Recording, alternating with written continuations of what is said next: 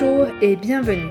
Je m'appelle Sophie Lemaître et avec le podcast Sophie au pays des possibles, je vous emmène à la rencontre de femmes et d'hommes au parcours et horizons différents. Leur point commun? Combattre la corruption et l'évasion fiscale pour un monde meilleur, plus juste et plus éthique. Parce qu'il ne s'agit pas uniquement de rêver d'un autre monde et parce qu'il est possible de changer les choses, rejoignez-moi au pays des possibles. Mon invitée en ce mois d'octobre 2022 est Elisa Peter. Elisa est engagée dans la défense et la protection de l'environnement et des citoyens depuis plus de 20 ans. Elle a travaillé aux Nations Unies comme chef du service de liaison des Nations Unies avec les ONG, au sein duquel elle a activement promu la participation de la société civile dans le processus de décision des Nations Unies. Elle conseille actuellement The Elders, qui est un groupe composé d'anciens chefs d'État et de gagnants de prix Nobel sur les questions de développement durable, changement climatique et droits des femmes. Et de 2016 à 2022, Elisa a été la directrice exécutive du mouvement de citoyens Publiez ce que vous payez, qui comprend des coalitions dans plus de 50 pays et qui travaille sur la corruption dans le secteur extractif, c'est-à-dire dans le secteur pétrolier, gazier et minier. Ce réseau, Publiez ce que vous payez, est un réseau unique au monde et elle nous explique pourquoi. Elisa nous raconte son parcours, comment elle en est arrivée à défendre et à protéger l'environnement ainsi que le droit des citoyens. C'est un peu par hasard qu'elle a commencé à travailler sur les questions de corruption. Elle nous explique qu'elle s'est aperçue à quel point la corruption avait un impact non seulement sur l'environnement mais aussi sur les droits humains. Vous verrez tout au long de cet épisode le fil conducteur et la force du collectif. Avec Publier ce que vous payez, elle montre comment lorsque les citoyens sont organisés, ils peuvent amener du changement et ils peuvent lutter contre la corruption. Je ne vous en dis pas plus et je laisse la place à ma conversation avec Elisa. Bonne écoute. Bonjour Elisa Peter, merci d'avoir accepté mon invitation. Je suis très heureuse qu'on ait euh, ce temps d'échange aujourd'hui. Euh, en fait, notre rencontre en 2016 m'a marqué. Je me souviens très bien la première fois qu'on s'est rencontrés. Tu venais tout juste de prendre la tête de la coalition mondiale Publiez ce que vous payez, ou Publish what you pay en anglais. Tu nous en diras plus d'ailleurs sur cette coalition. Et en fait, j'avais été, et je suis d'ailleurs toujours, impressionnée par ton engagement, ta passion, mais aussi par ta chaleur humaine, en fait, par le fait qu'il était très facile de discuter avec toi alors que tu étais à la tête d'un énorme réseau mondial. Alors ta carrière est impressionnante, c'est assez difficile de la résumer en quelques phrases, mais je vais quand même essayer. D'abord, souligner euh, ton engagement euh, continu pour euh, promouvoir et défendre la participation des citoyens et de la société civile, que ce soit auprès des Nations Unies ou d'ONG, ou encore comme bénévole au sein du conseil d'administration d'ONG. J'ai aussi lu que tu avais vécu cinq ans dans une communauté autochtone en Arctique, donc c'était quand même pas banal et que tu as vécu et travaillé dans huit pays. Alors la première question, c'est pourquoi avoir choisi de vivre en Arctique? Et surtout, est-ce que cet engagement pour les droits des peuples et des citoyens, c'était quelque chose d'ancré déjà dès l'enfance ou est-ce que c'est venu petit à petit? Merci Sophie, merci pour cette invitation. C'est vraiment un plaisir de participer dans ce podcast. Alors écoute, mon parcours, oui, il est peut-être euh, c'est pas une ligne droite. Moi, ce qui m'a toujours guidée dans ma vie personnelle et professionnelle, c'est vraiment depuis toute petite, d'ailleurs, c'est de vouloir changer le monde. Alors bon, ça paraît peut-être un petit peu naïf quand on a mon âge, quand on a 10, 15, 20 ans, ça paraît peut-être plus normal. Mais bon, j'ai toujours eu cette passion pour la justice, en fait. Donc la justice sociale et environnementale qui, selon moi, vont main dans la main. Là-dedans aussi, la lutte contre le changement climatique. Alors, je suis arrivée dans l'Arctique un petit peu par hasard, presque par erreur. Par erreur Comment on arriver en Arctique par erreur?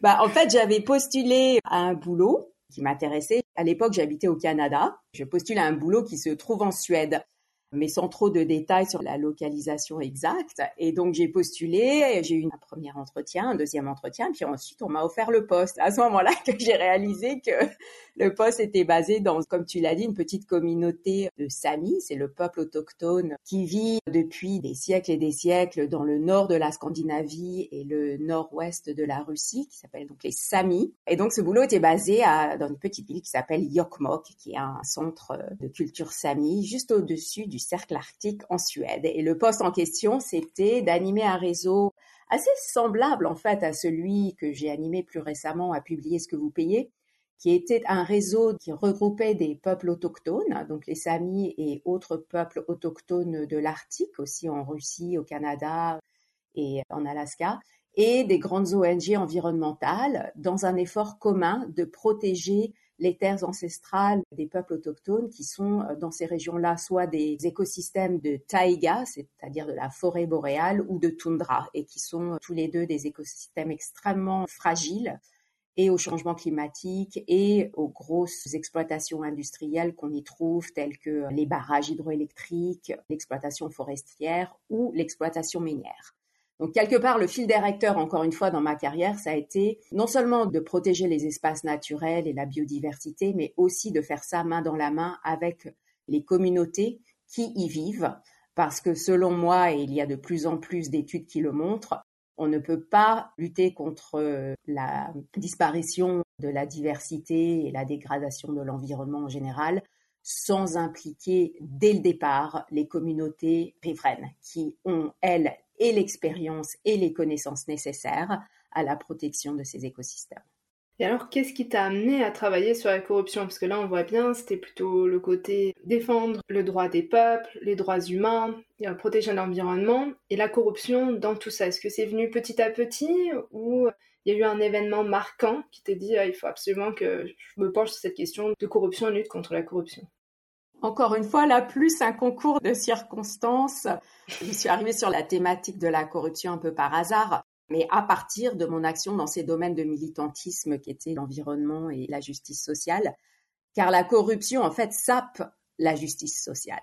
Elle contribue aux inégalités croissantes en permettant l'enrichissement et l'accumulation de pouvoir économique et politique dans les mains de quelques individus au détriment du reste de la population.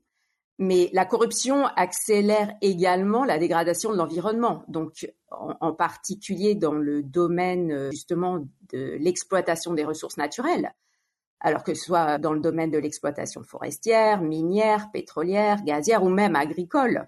On voit souvent l'accaparement illégal de terres, alors en anglais ça s'appelle le land grabbing, ou d'autres ressources par des acteurs économiques puissants. Ces acteurs, en général, ne cherchent qu'à maximiser leurs profits et des fois en expropriant donc les communautés qui avaient été les garants, les régisseurs de ces ressources pendant des siècles et des siècles.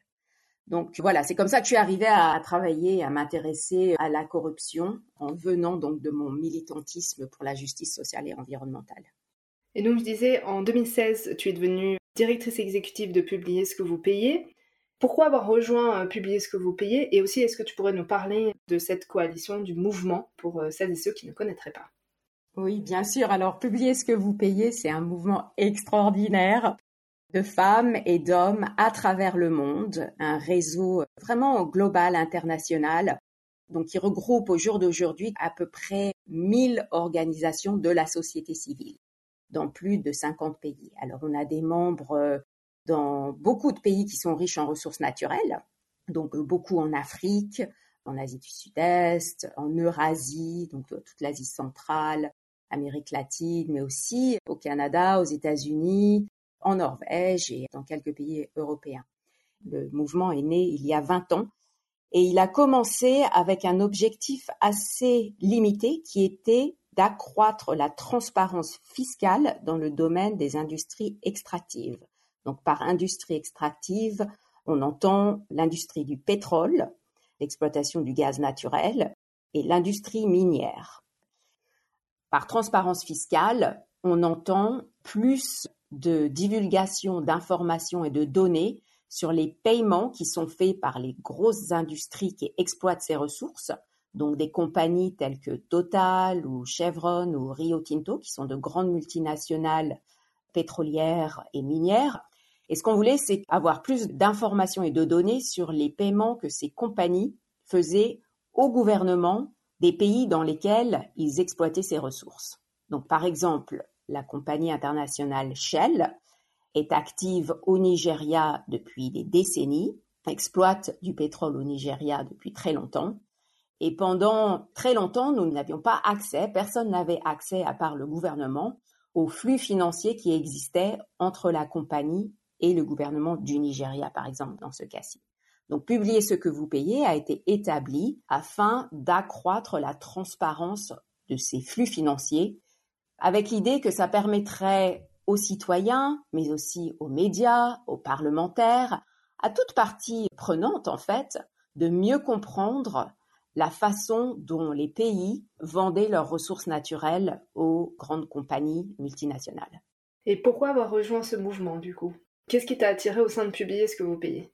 Alors, plusieurs choses. La première, c'est que c'est un réseau qui regroupe des hommes et des femmes ordinaires. C'est vraiment ce qu'on appelle en anglais un réseau grassroots avec des gens qui travaillent parfois ou qui vivent près de grandes mines, près de grandes exploitations minières, près de champs de pétrole et qui subissent directement les impacts souvent très négatifs de ces exploitations. Pollution de leurs rivières, pollution de leurs terres, pollution de l'air, dégradation des fois des structures sociales et économiques traditionnelles et j'en passe. Donc ça, c'est vraiment pour moi ce qui caractérise euh, le réseau Publier ce que vous payez, à l'inverse d'autres grandes ONG, disons, qui sont souvent établies à Paris, à Londres, à Berlin, avec des sièges essentiellement constitués de gens qui sont très compétents, mais qui n'ont pas forcément une connaissance directe de vie sur le terrain. Donc ça, c'est une chose. La deuxième chose, c'est que c'est un réseau qui milite pour une cause qui n'est pas très sexy. Tu en parles dans d'autres de tes podcasts. La corruption dans le milieu pétrolier, on n'en parle pas tous les jours à la télé. Ça n'occupe pas en général les discussions autour des dîners de famille. Et ça, je trouvais que c'était un défi intéressant. Comment faire en sorte que la corruption dans un milieu qui est en fait assez peu connu du grand public, le milieu des industries pétrolières et minières, bon, il n'est pas très connu, Comment faire en sorte que ce sujet, qui est énorme, qui touche notre vie de tous les jours, hein, mine de rien, parce que c'est comme ça qu'on se déplace, on met de l'essence dans nos voitures, qu'on se chauffe, c'est maintenant euh, beaucoup plus présent dans les esprits à cause de la guerre en Ukraine, l'impact que ça a sur le marché énergétique en Europe. Quand publier ce que vous payez a été établi il y a 20 ans, c'était moins présent dans les esprits cette corruption dans le monde des industries extractives n'était pas quelque chose qui était forcément très bien connu ou qui intéressait beaucoup de monde. Donc ça, c'était un autre défi qui m'intéressait. Et enfin, une préoccupation qui rejoignait mes intérêts et ma passion d'origine, qui était que pour moi, l'exploitation des ressources naturelles est une problématique foncièrement politique. C'est-à-dire qui décide comment euh, cette décision est prise quand il s'agit de couper une forêt ici ou là, d'exploiter un champ de pétrole ou non, de commercialiser des ressources minérales. Tout ça, pour moi, c'est vraiment un processus décisionnel foncièrement politique. Et qui dit politique, pour moi, dit implication de la société civile. C'est-à-dire qu'on ne peut pas prendre des décisions qui ont un tel impact sans l'implication de la société civile. Et encore une fois, là, c'est publier ce que vous payez, la mission de publier ce que vous payez, c'est de s'assurer que les citoyens et les parties concernées soient partie prenante dans ces processus décisionnels d'exploitation des ressources naturelles. Et d'ailleurs, c'est sous ton leadership, pour faire du bon franglais, que en fait publier euh, ce que vous payez, c'est davantage axé sur cette participation des citoyens, cette participation des communautés euh, dans la gestion des ressources pétrolières, gazières et minières, plutôt que simplement porter sur la divulgation des paiements que les entreprises extractives euh, peuvent faire euh, au gouvernement. Donc il y a eu un changement, on a vu au niveau de la coalition. Deuxième raison pour laquelle tu avais rejoint le mouvement, c'était parce que le sujet n'est pas très sexy, donc essayer de le rendre plus accessible aux citoyens. Est-ce que tu as un exemple en fait d'un pays où les citoyens se sont emparés de ce sujet et c'est devenu quelque chose d'accessible et c'est plus technique, et c'est qu'à quelques euh, personnes bien informées? Alors, je vais t'emmener en Guinée. Guinée-Conakry. C'est un pays d'Afrique francophone, d'Afrique de l'Ouest, juste au sud du Sénégal, qui possède un tiers des réserves mondiales de bauxite à peu près. Donc la bauxite, c'est le minerai qui est utilisé pour la production d'aluminium. Donc la Guinée est un énorme producteur de bauxite. C'est aussi un des dix pays les plus pauvres au monde. Ça illustre ce qu'on appelle la dynamique de la calamité des ressources, de resource curse en anglais, qui fait que beaucoup de pays qui sont riches en ressources naturelles, en fait, ne sont pas arrivés forcément à traduire cette richesse naturelle en développement euh, économique et humain. Je vais te raconter une petite histoire de mon travail en Guinée, du travail de la coalition en Guinée. Donc j'y étais, je crois que c'était en 2018. Après des heures de route sur une piste pleine de poussière en partant de la capitale, donc Conakry, nous sommes arrivés dans la ville de Bokeh, qui est euh, le site d'une des plus grandes mines à ciel ouvert de bauxite au monde. Et là, alors à Bokeh, nous sommes reçus par la coalition locale de publier ce que vous payez avec une trentaine de membres qui représentent des petites associations locales, euh, des groupements de communautés riveraines affectées par les opérations de mine de la bauxite, mais aussi des représentants de travailleurs qui travaillent à la mine, qui sont syndicalisés. Alors on arrive, il y a une bannière avec le logo de la coalition mondiale Publiez ce que vous payez. Ils ont organisé notre venue, des réunions, on va à la mairie, on rencontre le maire, on visite la mine qui est énorme, on rencontre les syndicats, on rencontre les populations riveraines. Donc ça, c'était un de mes premiers voyages avec Publier ce que vous payez en tant que directrice. Et ce voyage m'a énormément frappée parce que c'était la première fois où vraiment je me rendais compte de ce côté grassroots de la coalition. C'est-à-dire que là, voilà, j'étais à Bokeh, dans une petite communauté du nord de la Guinée, avec des gens, donc une trentaine de personnes, qui vraiment étaient des militants de publier ce que vous payez depuis longtemps, qui connaissaient notre feuille de route, nos objectifs mondiaux et s'efforçaient de les mettre en place au niveau local autour de cette mine de bokeh. Et ce que j'ai réalisé à ce moment-là, c'est justement cette force de frappe et le pouvoir que les citoyens peuvent avoir quand ils sont organisés comme ça, en tant que coalition. Donc il y a la coalition de Bokeh avec une trentaine d'organisations. Il y a la coalition nationale de Guinée, avec, je crois, plus d'une centaine d'organisations guinéennes. Et puis ensuite, il y a la coalition mondiale, avec donc plus de 1000 organisations de par le monde. Et tous ces gens, ces hommes et ces femmes sont connectés autour d'un agenda commun, autour de l'agenda de la transparence et de la redevabilité dans les industries minières et, pétrolières. Et quand les communautés sont engagées, les choses changent. Voilà, c'est l'autre chose euh, qui m'avait frappé dans ce voyage, c'est que alors la Guinée, comme je l'ai dit, est un des pays les plus pauvres au monde. Il y a beaucoup de gens en Guinée qui ne savent pas écrire, par exemple, ou qui ne savent pas lire, qui ont quitté l'école très très tôt. Et ces gens sont quand même engagés politiquement et sont à même d'obtenir, pas toujours, mais d'obtenir le respect de leurs droits. Par exemple, en Guinée, qu'est-ce que ça veut dire concrètement? Alors, en Guinée, un des phénomènes qui s'est passé depuis dix ans, c'est la redistribution des revenus qui sont générés par l'exploitation de la bauxite au niveau des collectivités locales. Donc avant, les revenus générés par l'exploitation de la bauxite allaient directement au coffre-fort de l'État au niveau central, à Conakry, à la capitale, sans que les collectivités locales au niveau desquelles l'exploitation minière se passe ne voient beaucoup de bénéfices financiers, en fin de compte.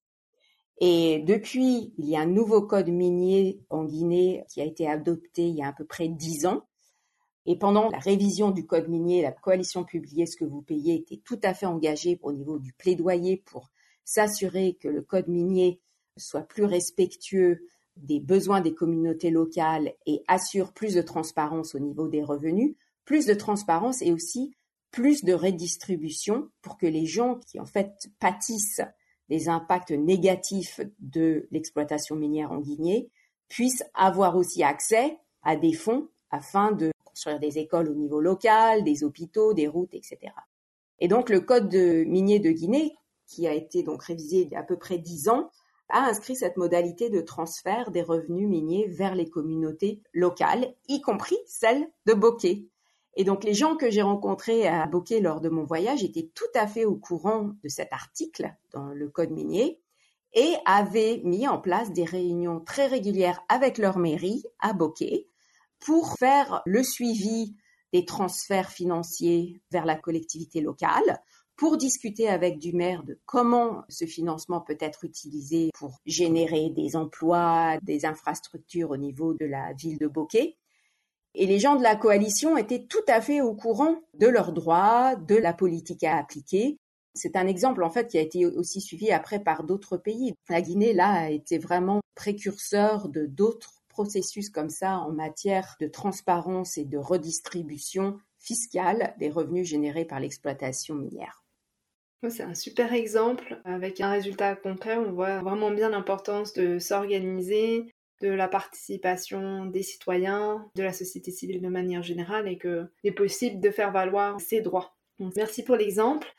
Tu as été à la tête euh, de ce mouvement pendant six ans. Est-ce qu'il y a quelque chose en particulier que tu retiens et que tu voudrais euh, partager avec nous? Alors, plein de choses. tu peux en dire plusieurs, tu n'es pas obligé de te limiter à une si tu veux. La première chose, c'est que c'est extrêmement dangereux pour des militants, des hommes, des femmes, des citoyens de s'attaquer à la corruption dans le domaine des industries pétrolières, minières et gazières. Pourquoi?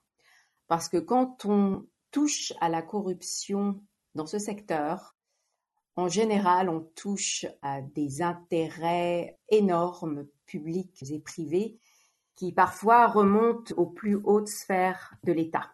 Donc ça, c'est quelque chose que j'ai appris à travers toutes mes années à la tête du publier ce que vous payez. Moi, je n'ai jamais été inquiétée personnellement, mais je vais te raconter l'histoire d'un membre de notre conseil d'administration qui, lui, a payé très très cher son engagement pour la lutte contre la corruption. Alors, je vais te parler de Ali Idrissa, qui est donc un membre du conseil d'administration de publier ce que vous payez au niveau international.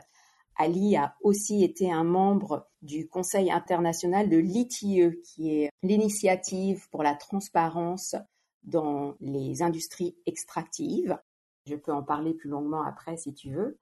Et Ali est du Niger, donc un autre pays francophone d'Afrique de l'Ouest, qui fait partie donc de la région du Sahel.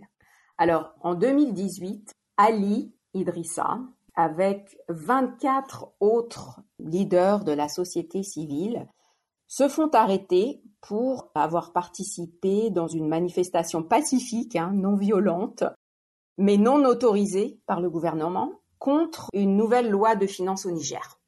Jusque-là, les autorités du Niger avaient refusé d'accéder aux demandes et aux plaidoyers de la société civile en ce qui concernait justement les questions qui avaient trait à cette nouvelle loi des finances.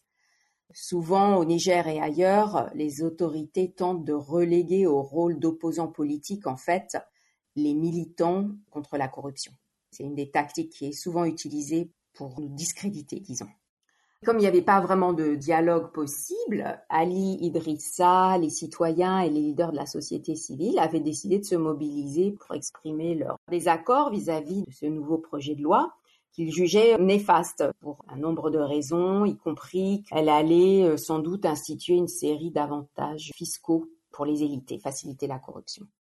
Et donc ils manifestent début 2018 et 25 d'entre eux sont arrêtés immédiatement, y compris Ali Idrissa. Alors ils passent tous la nuit au poste, en garde à vue, et ensuite ils sont tous incarcérés sans jugement, sans rien, et ils finiront par passer quatre mois en prison dans des conditions inacceptables. Donc pour illustrer aussi la force d'un mouvement comme publier ce que vous payez et comment on peut tirer des ficelles quand on est très bien organisé comme ça au niveau local, national et international, on a mis énormément de choses en place pour faire libérer nos collègues. On a signé des pétitions au gouvernement du Niger avec d'autres organisations, y compris des organisations de défense des droits de l'homme comme Amnesty International ou Frontline Defenders. On a mis en place un soutien juridique pour nos collègues en prison au Niger, avec aussi l'appui d'avocats internationaux, pas seulement des avocats du Niger. On a fait de la levée de fonds pour euh, tout le travail de communication et le travail de soutien au niveau légal aussi, mais aussi pour venir en aide aux prisonniers. C'est-à-dire que dans ces prisons, il faut bien savoir qu'on n'est pas nourri, on est à peine logé. C'est difficile pour les familles de venir visiter leurs prisonniers parce que souvent ces prisons sont au milieu du désert. Donc on a fait de la levée de fonds pour ces choses aussi très concrètes en fait. On a organisé des délégations de collègues de publier ce que vous payez qui sont venus des pays voisins, justement de la Guinée, de la Côte d'Ivoire, du Mali, pour parler et visiter nos collègues en prison, mais aussi pour parler au gouvernement. On a organisé des réunions avec les membres du gouvernement, mais aussi avec des diplomates dans les délégations étrangères de Niamey, la capitale du Niger. On a appelé à des manifestations auprès des ambassades du Niger dans d'autres pays, comme aux États-Unis ou en France. Et on a aussi fait des liaisons avec des journalistes, euh, par exemple les journalistes de RFI. Il se trouve que le président Issoufou, qui était à la tête de l'État du Niger à l'époque, est venu rendre visite au président Macron à Paris au moment où nos collègues étaient en prison. Donc, je me rappelle avec émotion d'un journaliste de RFI qui avait posé une question embarrassante lors de la conférence de presse que Macron et Issoufou avaient tenu justement sur la raison pour laquelle ces 25 membres de la société civile étaient toujours en train d'être en prison alors qu'il n'y avait même pas eu de procès ou quoi que ce soit. Donc tout ça, en fait, a mené à la libération de nos collègues après quatre mois quand même d'incarcération non justifiée. Les grandes leçons, là, c'est que, comme je l'ai dit, il est très dangereux de s'attaquer à la corruption partout, hein, pas seulement au Niger, mais c'est dangereux aussi quand on le fait en France, aux États-Unis, dans les pays plus développés, parce qu'on s'attaque à des intérêts extrêmement puissants. Il est de plus en plus difficile de faire ça de façon libre et dans un contexte démocratique, à cause de la fermeture de ce qu'on appelle, nous, l'espace civique, c'est-à-dire le non-respect des libertés fondamentales qui nous paraissent peut-être encore évidentes dans certains endroits du monde, comme la liberté de parole, la liberté d'association, de manifestation, mais qui est de plus en plus restreint. Il y a une organisation euh, qui s'appelle Civicus, qui tous les ans euh, publie un rapport sur l'espace civique dans le monde. Et leur dernier rapport, là, montre que seulement 3% de la population mondiale au jour d'aujourd'hui, vit dans des démocraties. Tout le reste doit s'accommoder des risques qui sont maintenant inhérents à la désobéissance euh, quand on n'est pas d'accord ou quand on trouve que nos dirigeants s'en mettent plein les poches. Voilà. Donc c'est dangereux, c'est difficile, c'est de plus en plus difficile, mais quelque part aussi, ça n'a jamais été aussi important de continuer à soutenir les voix des citoyens, des journalistes indépendants qui continue à montrer du doigt les élus ou les euh, grands fonctionnaires qui sont suspectés de s'enrichir personnellement à travers leurs fonctions. Parce que c'est ça la corruption. Hein. La corruption, c'est un abus de pouvoir. C'est quand on est dans une position de pouvoir quelconque, qu'on en abuse à des fins personnelles, sans égard pour l'intérêt collectif. Merci d'avoir partagé l'exemple d'Ali même si c'est très dur et très difficile, ça envoie un signal fort et encourageant de voir qu'il y a des gens qui se battent malgré ce contexte difficile et qu'en plus il y a tout un réseau, tout un mécanisme qui se met en place pour aider et accompagner. Voilà, donc euh, le résultat, c'était quatre mois, c'est long, très long, et en même temps, on a pu, grâce au soutien de la coalition et toutes les actions menées par les journalistes et d'autres personnes, pu être libéré. Donc c'est positif. On a parlé du Niger, on a parlé de la Guinée. Mais je voulais revenir avec toi sur le rôle de l'Europe, peut-être aussi des entreprises européennes qui sont basées au Canada et aux États-Unis. Euh, on sait, tu le disais, la corruption a lieu là où le pétrole est extrait, où les minerais sont extraits, mais j'imagine que l'Europe joue aussi un rôle, enfin, les acteurs basés en Europe. Est-ce que tu pourrais nous en dire un petit peu plus sur le rôle que l'Europe peut jouer? Oui, avant de parler précisément du rôle de l'Europe, je voulais aussi souligner un point, moi, qui me paraît extrêmement important, c'est-à-dire que la corruption, ce n'est pas qu'un problème des pays pauvres. Effectivement, là, j'ai donné l'exemple de la Guinée et du Niger, et souvent, dans les pays riches, on pense, oh, la corruption, ça arrive ailleurs, ça n'arrive pas chez nous.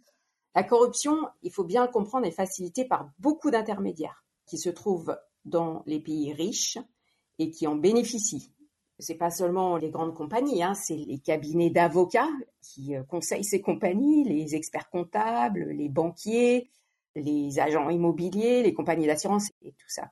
Ça, c'est vraiment important de bien comprendre que la corruption, en anglais, on dit it takes two to tango. C'est vraiment un phénomène global, international, mondialisé. Dans ce contexte, quel est euh, le rôle, la responsabilité et les mesures que l'Union européenne a pris ou pourrait prendre? Au niveau du plaidoyer de publier ce que vous payez, quand nous avons commencé il y a plus de 20 ans, nous avions un objectif principal, c'était de mettre en place des lois, une législation dans les juridictions où sont cotées en bourse les grandes compagnies multinationales pétrolières et minières, telles que Total Energy par exemple. Comme euh, il y a 20 ans, ça, ça paraissait presque impossible, on a mis quelque chose d'autre en place en attendant qui s'appelle l'ITIE, une initiative qui regroupe trois parties prenantes différentes. D'une part, les gouvernements des pays riches en ressources naturelles, les grandes compagnies pétrolières, minières et gazières, et la société civile. Donc l'ITIE, Initiative pour la transparence dans les industries extractives, a été établie en 2002. Donc il y a à peu près 20 ans, plus ou moins, quand Publier ce que vous payez a été établi. Donc en devenant membre de l'ITIE, les pays s'engagent en fait à divulguer des informations sur l'ensemble de la chaîne de valeur de l'industrie extractive. Donc à partir des conditions d'octroi des droits d'extraction jusqu'à la manière dont les revenus générés par l'extraction parviennent au gouvernement et profitent à la population. Et aujourd'hui, par le biais de leur participation à l'ITIE, il y a maintenant plus de 50 pays qui ont adopté cet ensemble de règles communes à l'ITIE et à la divulgation de ces données. Mais comme l'ITIE reste volontaire, on a bien sûr de grands pays producteurs qui sont décidés de s'impliquer dans l'initiative, comme euh, par exemple le Mexique, le Brésil, l'Irak, le Nigeria et même euh, la Norvège, hein, un, grand producteur de pétrole. Tous ces pays mettent en œuvre l'ITIE. Par contre, il y a aussi beaucoup de grands absents, comme la Russie, l'Arabie saoudite, le Venezuela, l'Iran, tous ces pays-là ne font pas partie de l'ITIE. Alors pour essayer de contrer à ça, Publier ce que vous payez depuis 20 ans travaille aussi en parallèle avec l'Union européenne, mais aussi avec les législateurs aux États-Unis, au Canada et en Norvège pour mettre en place un cadre législatif, des lois, des règles, un système de droit qui régisse un petit peu les règles du jeu dans le domaine des industries extractives. Ça a commencé tout d'abord aux États-Unis. Donc euh, l'Union européenne a un petit peu copié ce qui avait été fait aux États-Unis suite à la crise financière de 2008.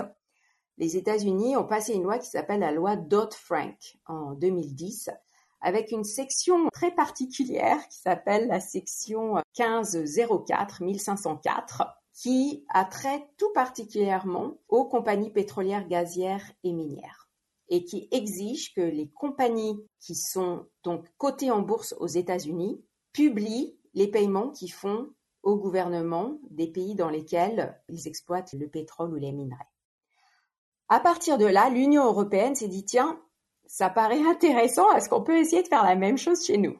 Et de là est née en 2013 la directive de l'Union européenne sur la transparence qui est tout à fait inspiré, disons, de la loi Dodd-Frank aux États-Unis et qui exige alors là que les compagnies pétrolières, gazières et minières qui sont cotées en bourse dans l'Union européenne, donc sur la bourse de Londres, à Paris, en Allemagne, que ces compagnies publient les paiements qu'elles font au gouvernement, projet par projet. Hein. Là, donc on parle, ça c'est très important, on parle de si Total, par exemple, exploite du pétrole au Kazakhstan, eh ben, pour ce champ pétrolier exploité par Total, Total doit tous les ans produire un rapport qui détaille, pour ce champ pétrolier en particulier au Kazakhstan, qui détaille le montant des royalties, des impôts, des taxes, etc., qui payent au gouvernement du Kazakhstan.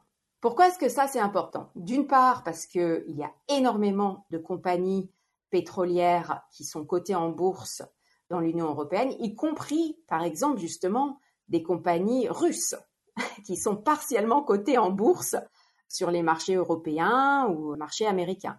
Donc on a enfin accès à de l'information de compagnies qui ne font pas partie de l'ITIE ou de pays qui ne font pas partie de l'ITIE. Donc ça, c'est la première raison pour laquelle c'est important d'avoir des lois comme ça dans les pays où il y a énormément de compagnies internationales qui sont cotées dans ces bourses, dans ces juridictions.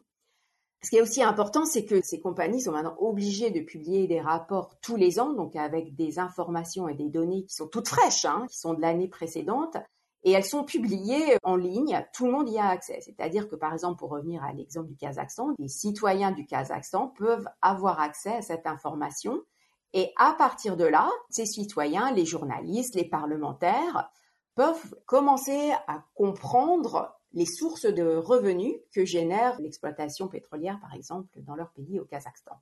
Et de là, d'engager une conversation avec les membres du gouvernement sur l'utilisation de ces revenus. Où sont-ils? Comment sont-ils investis? Est-ce qu'ils sont utilisés pour renforcer les services publics pour une infrastructure routière, par exemple, qui servirait à desservir des communautés isolées, ou bien, et donc ça, c'est souvent le, le red flag ou bien est-ce qu'ils disparaissent? Est-ce que ces revenus ne sont pas dans les caisses de l'État? Est-ce qu'ils ont disparu à un moment donné? Donc ça peut être aussi une source soit de vérification, soit de questionnement parfois. On se demande où sont passés les revenus. Donc euh, encore une fois, c'est une façon pas forcément d'arrêter la corruption, mais de la rendre un petit peu plus difficile. Ce que je voulais dire, c'est que non seulement les États-Unis et l'Union européenne ont passé des lois comme ça, aux États-Unis, ça s'est un petit peu malheureusement arrêté sur sa lancée durant l'administration Trump. Mais au Canada et en Norvège, il y a des lois très très euh, similaires à la directive européenne sur la transparence qui exige que toutes les compagnies minières canadiennes, et il y en a énormément qui opèrent en particulier en Amérique latine, montrent patte blanche. C'est la même chose en Norvège. Super. Je vais changer un petit peu de sujet, mais c'est quand même lié, puisque en ce moment, on parle euh, beaucoup de transition énergétique ou de transition écologique, et puis euh, là, ça a repris devant de la scène, notamment avec l'invasion de l'Ukraine par la Russie et la question de l'électricité, d'avoir accès au gaz, etc. Mais lorsqu'on parle de transition énergétique ou écologique, je trouve qu'on parle moins en fait des risques qui sont associés à cette transition, notamment des violations des droits humains, l'impact sur l'environnement, la corruption. Je voulais voir quel est ton regard là-dessus et si toi aussi tu vois qu'il y a des éléments, notamment la corruption, qui est un risque important pour cette transition énergétique? Alors la transition énergétique va avoir des impacts fondamentaux sur les secteurs des industries extractives. Fondamentaux mais différents selon qu'on parle des compagnies minières ou des compagnies pétrolières et gazières.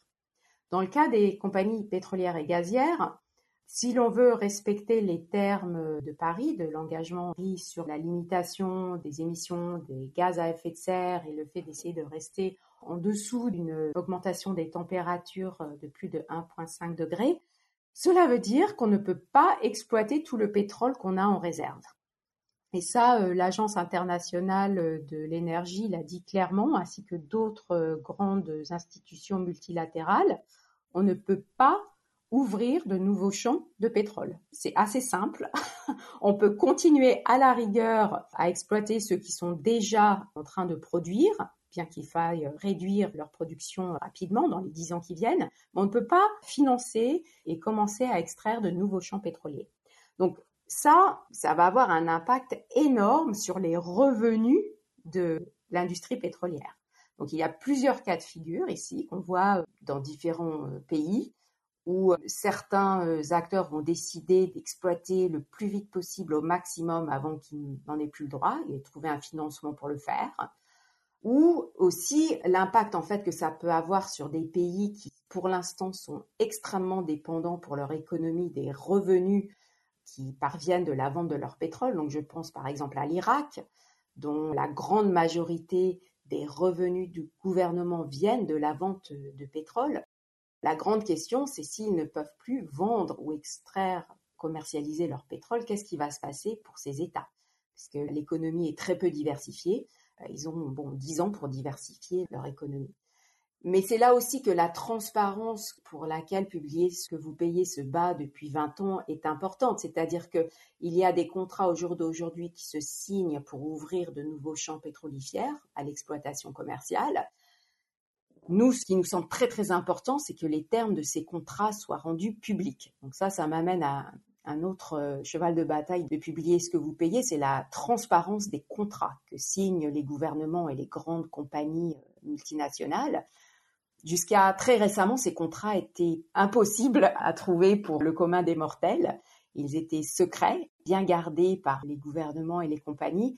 Et depuis 5-6 ans, cela change. Donc maintenant, grâce au plaidoyer de publier ce que vous payez et d'autres euh, organisations de la société civile, on trouve de plus en plus de contrats dans le domaine public. La publication des contrats est maintenant une obligation dans la norme de l'ITE. Plus d'une vingtaine de pays ont passé des lois qui euh, exigent la publication des contrats. il y a également de plus en plus de compagnies minières, pétrolières et gazières qui se sont engagées à soutenir la publication des contrats. Et ça, c'est particulièrement important dans le cadre de la transition énergétique parce que si un pays comme l'Irak, par exemple, signe un gros contrat d'exploitation avec une compagnie pétrolière pour ouvrir un nouveau champ pétrolier qui donnera dans les 10, 15, 20 ans. Hein. Il faut bien comprendre que quand on commence une exploitation, ça demande du temps, de l'argent avant que le champ vienne à maturation.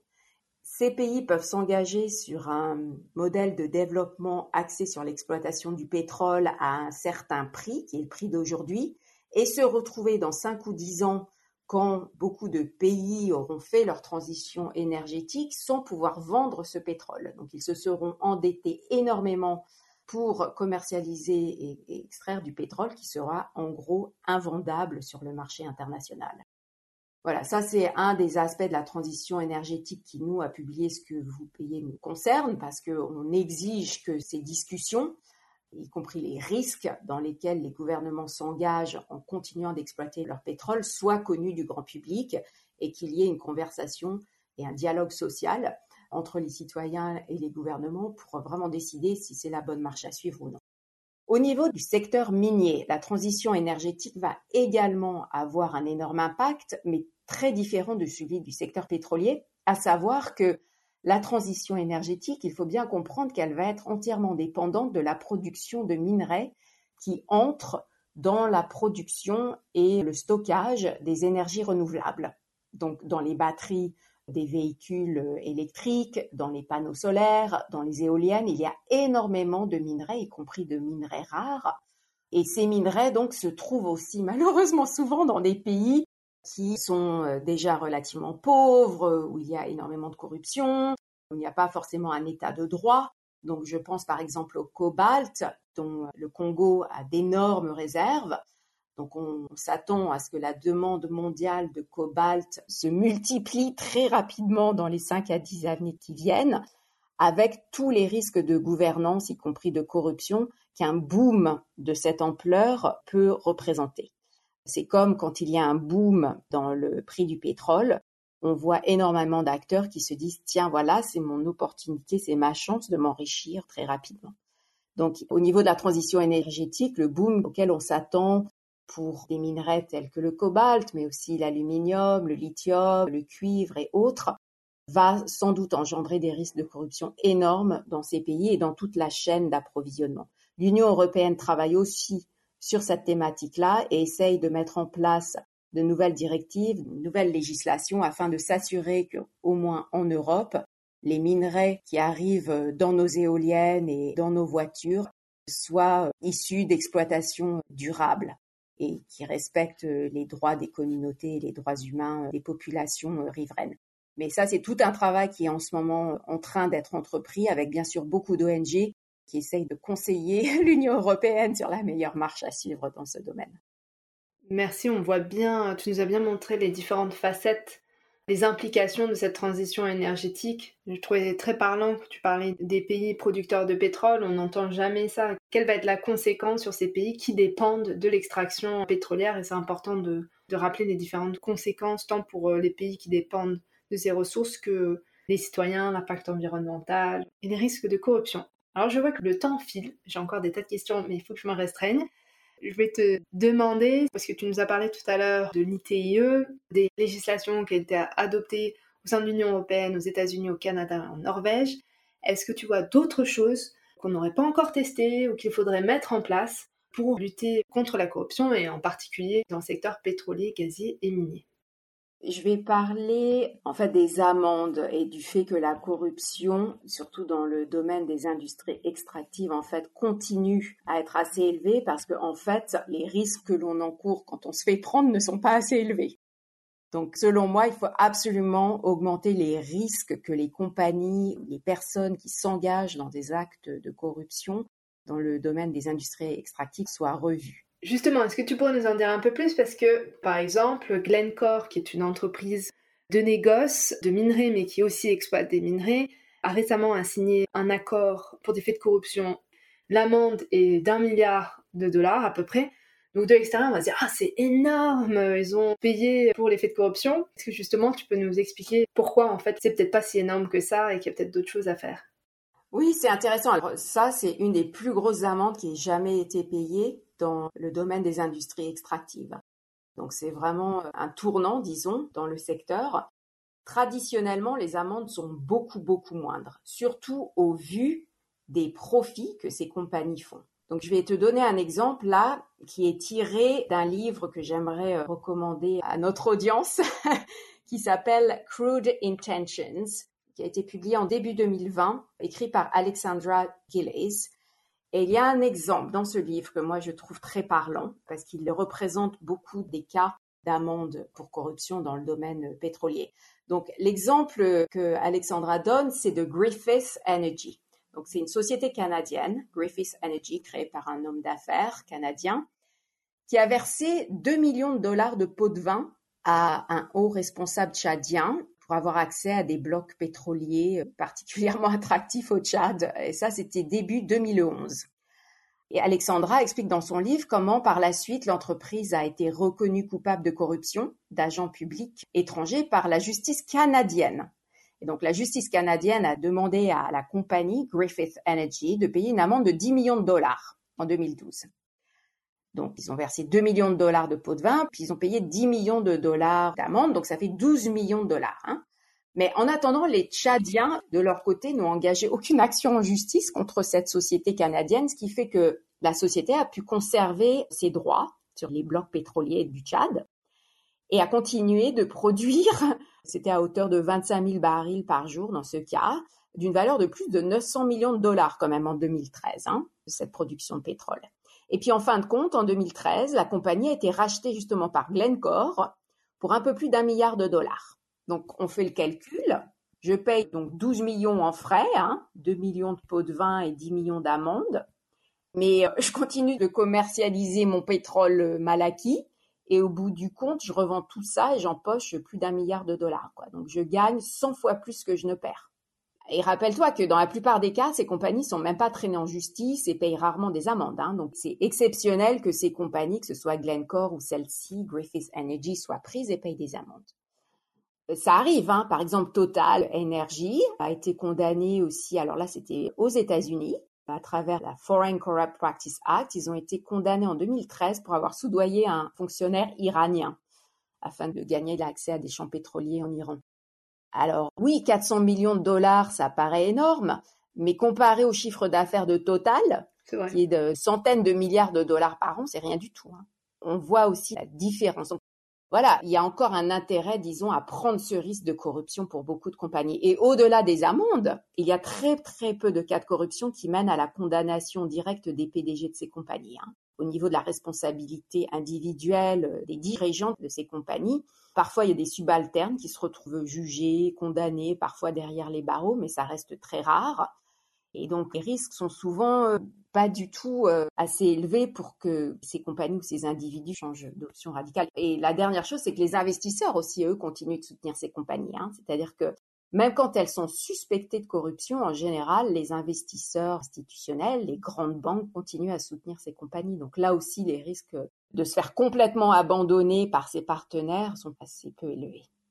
Oui, sans compter, comme tu nous l'as dit tout à l'heure, le rôle des avocats ou d'autres conseillers juridiques pour les montages, le rôle de notaires, des mhm. agences de relations publiques, etc., qui jouent aussi un rôle dans cet écosystème de corruption.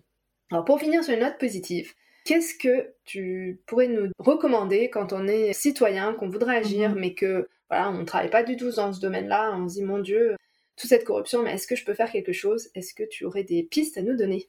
Alors c'est vrai que la corruption, ça peut paraître, surtout la corruption dans le domaine des industries extractives, quelque chose sur lesquels on a très peu de prise en fait en tant que citoyen.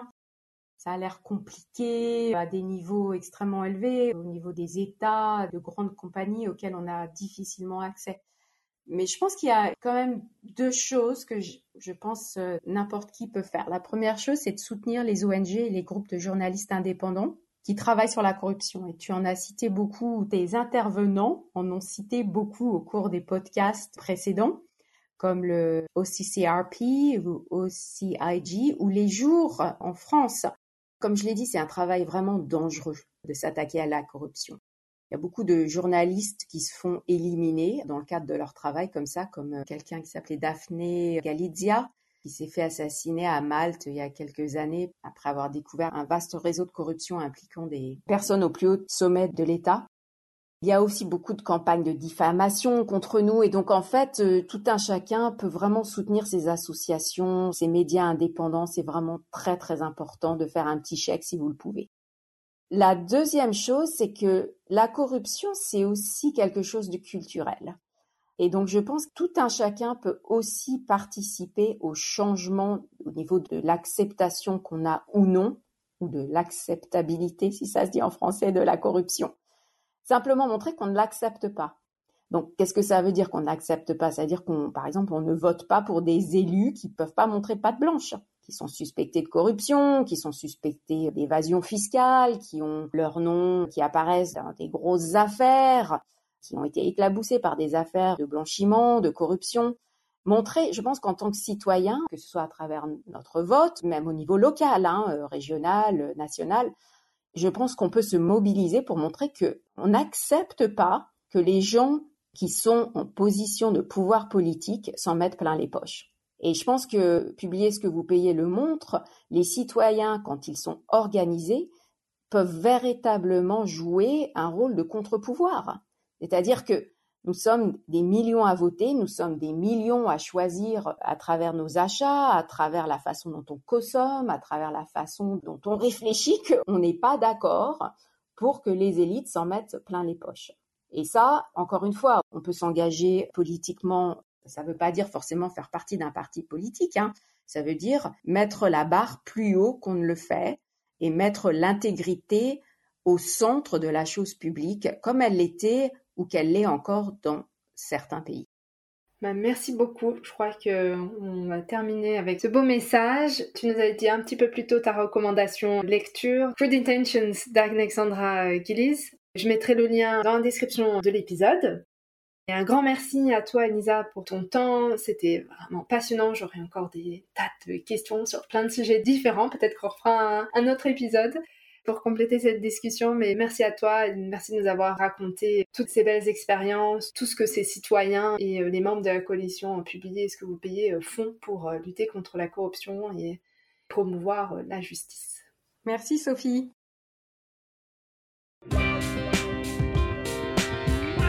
Merci d'avoir écouté l'épisode jusqu'au bout. Si vous ne l'avez pas encore fait, abonnez-vous au podcast et surtout partagez-le avec vos amis, votre famille, vos collègues. Et si vous pouviez me laisser un avis 5 étoiles, que ce soit sur Apple Podcast ou sur Spotify, cela permettra à d'autres de découvrir le podcast et de nous rejoindre au pays des possibles. Si vous souhaitez me contacter ou si vous voulez me suggérer des invités, n'hésitez pas, envoyez-moi un email, l'adresse est indiquée dans la description de l'épisode. Je vous dis à bientôt pour un nouvel épisode.